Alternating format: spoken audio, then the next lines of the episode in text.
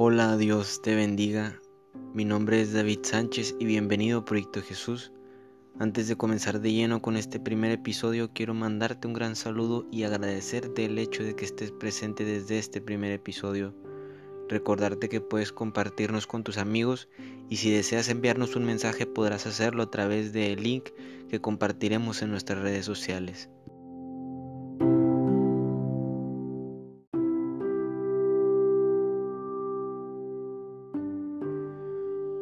Bueno, ya entrando en lo que es el tema del día de hoy, como ya lo liste en el título de este episodio, hoy te quiero hablar sobre la esclavitud que en esta generación está ocurriendo. Últimamente la mayoría de las personas están esclavizadas a muchas cosas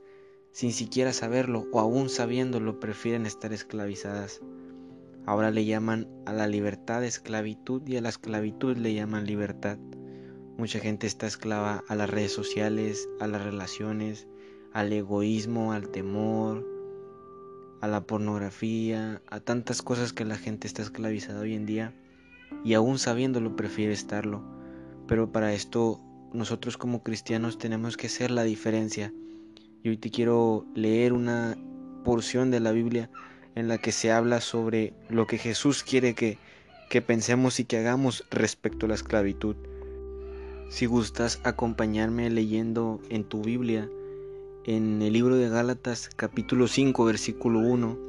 dice la Biblia, Estad pues firmes en la libertad con que Cristo nos hizo libres, y no estés otra vez sujetos al yugo de esclavitud. Como la Biblia lo dice, el propósito y el deseo de Dios es que nosotros seamos libres. Para eso vino Jesús a este mundo, para darnos la libertad de la esclavitud del pecado, de la esclavitud de tantas cosas que en este mundo ocurren. La diferencia es que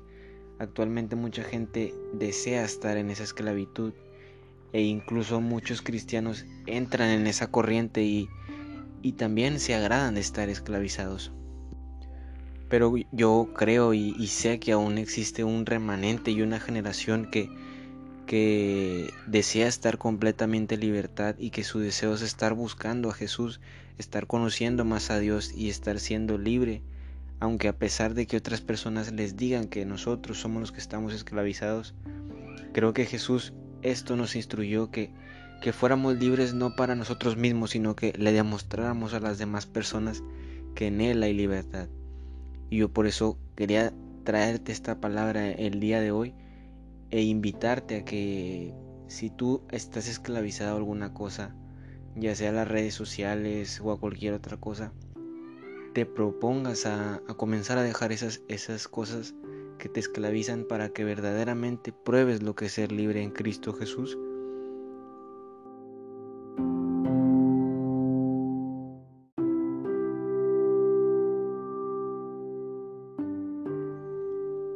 Ya habiéndote explicado este primer tema, lo que Dios puso en mi corazón en este tiempo, quiero pedirte que hagas una acción aplicando lo que te he hablado en este momento. Pedirte que si tú tienes algún amigo o algún familiar que en este tiempo, en este proceso de, de la pandemia que estamos pasando, se encuentra atemorizado o incluso enfermo o con algún problema, tú puedas apoyarlo y puedas demostrarle que tú estás ahí en este momento como Jesús quisiera que tú lo hicieras. Quizás no puedas ir hasta su casa a, darle palabras de aliento o orar por él, pero desde donde tú estás puedes estar orando, pidiendo por él, incluso aprovechando estas redes sociales, aprovechando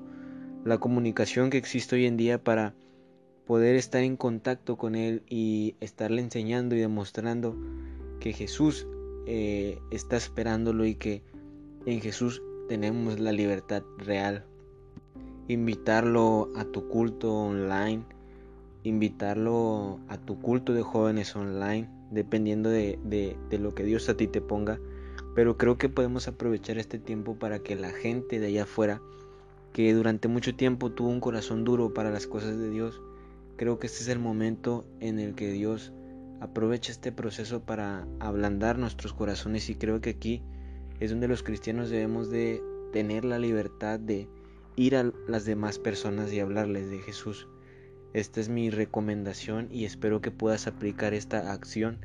en tu vida, así como yo estoy comenzando a aplicarla. Y creo que cuando comencemos a aplicarla de una manera continua, se volverá un hábito y así seremos y demostraremos a las demás personas cómo pueden ellas también ser libres.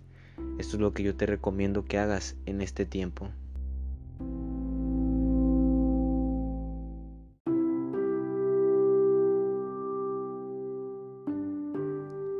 Ya habiéndote dado el tema y la acción, la recomendación que,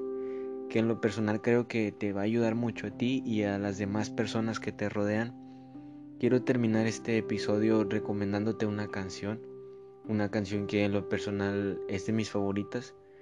Y me ayuda mucho cuando me siento un poco estresado o atemorizado o incluso cuando